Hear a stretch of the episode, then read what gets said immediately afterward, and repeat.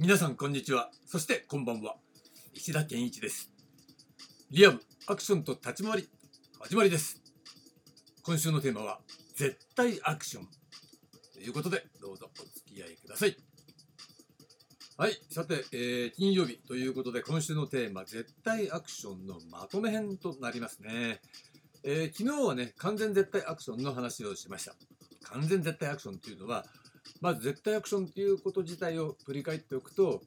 ね、アクションの中心に立ち回りを据えた、そういう表現の、えー、形式、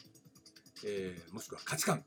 これを絶対アクションと呼んでるわけですね。で、その完全版、完全絶対アクションっていうのは何かっていうと、これ全ての技術、全ての、えー、人材、団体、そういうね、えー、ありとあらゆるスタイルに対応できる、そういう普遍的な技術を持っている状態、これを完全絶対アクションというふうに呼んでいるわけですね。えー、これね、アクション全盛期っていうのは多様な現場があった。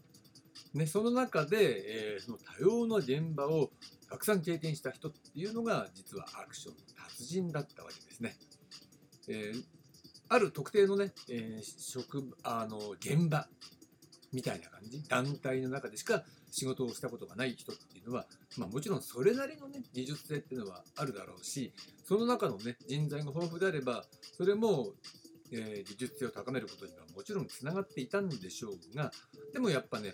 ある癖があったりとかね。なかなかね、えー、本当にうまいって人はいなかったりするし実はそういう人はねよその現場をたくさん経験していたりすると。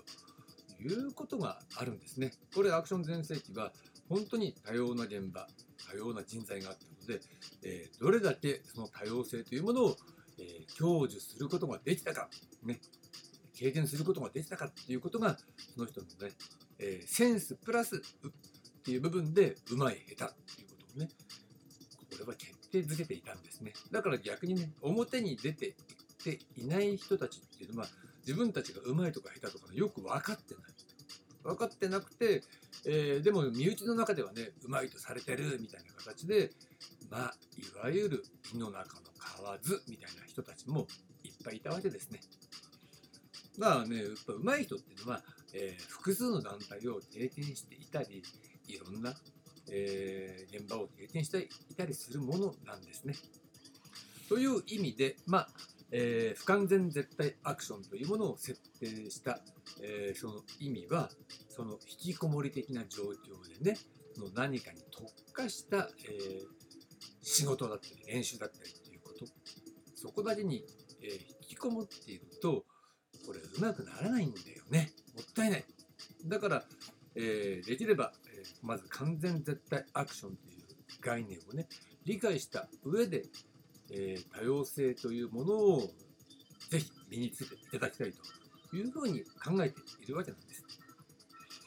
ね、やっぱりアクションっていうのは、えー、一つの表現狭い表現の中でだけで上達できる仕組みっていうのが構築されてないだからこそ、えー、まずはなるべく多様性を取り入れるしかないんだけどでも現代においてはアクション全盛期ほどの多様性というものはおそらくないんじゃないかなという気がするんですね。だから、えー、そのためにぜひともねその絶対アクションそれを、えー、マスターできる仕組みそれが完全絶対アクションとして、えー、身につくような仕組み新しいシステムっていうのは絶対的に必要だというふうに、え私は考えています。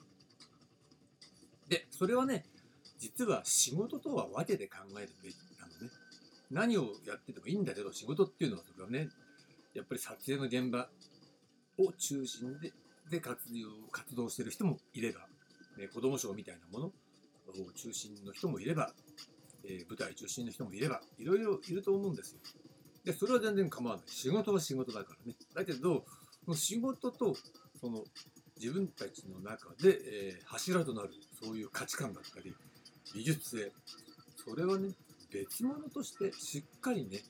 分けて、えー、持っていた方がいいですよっていう話。そしてその柱になる概念が、えー、完全絶対アクションであると。いうことになるわけです。でその前にねまず大前提として絶対アクションというね価値観。立ち回りを中心に置いたアクション表現が一番大事なんだよねっていうところでそこの中での上達っていうのを、えー、普段の練習から、えー、絶対的にこれは、えー、妥協しないで、えー、追求していくっていうような体系をそれぞれの団体もしくは個人でね持ってる必要があるわけですね。で仕事は仕事、ね、現場に行って要求されることに対応すればいいだけであって、ね、仕事でこういったことを要求されるからそのための抵抗と対策を練習で取り入れようなんてバカなことはやる必要ないんですよ。それよりも、えー、ありとあらゆる、えー、想定されるような、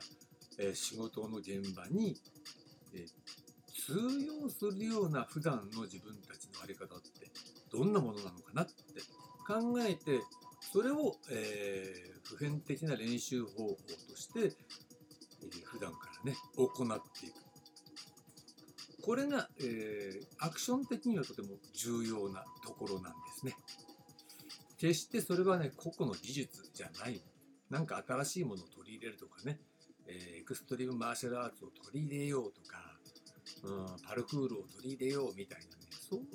ことじゃないんだな、うん、それは機械体操をやってますってことと全く同じになっちゃうんでアクション独自のあり方として、えー、身体能力を高めるっていうことはこれね絶対アクションの中にこれ含むという形で是非ともね実現するべきだというふうに考えています。もちろんねそれ、えー、今後の、えー、技術体系を何らかの形でねレッスンで提供するときは、え私の場合ね考え抜いた、えそういうシステムを提供できるね、そういう準備は整えているわけなんで、またそちらは結構ね、楽しみにしていただきたいと思います。ということで、えー、絶対アクション、ここまでにしてみたいと思います。えー、ありがとうございました。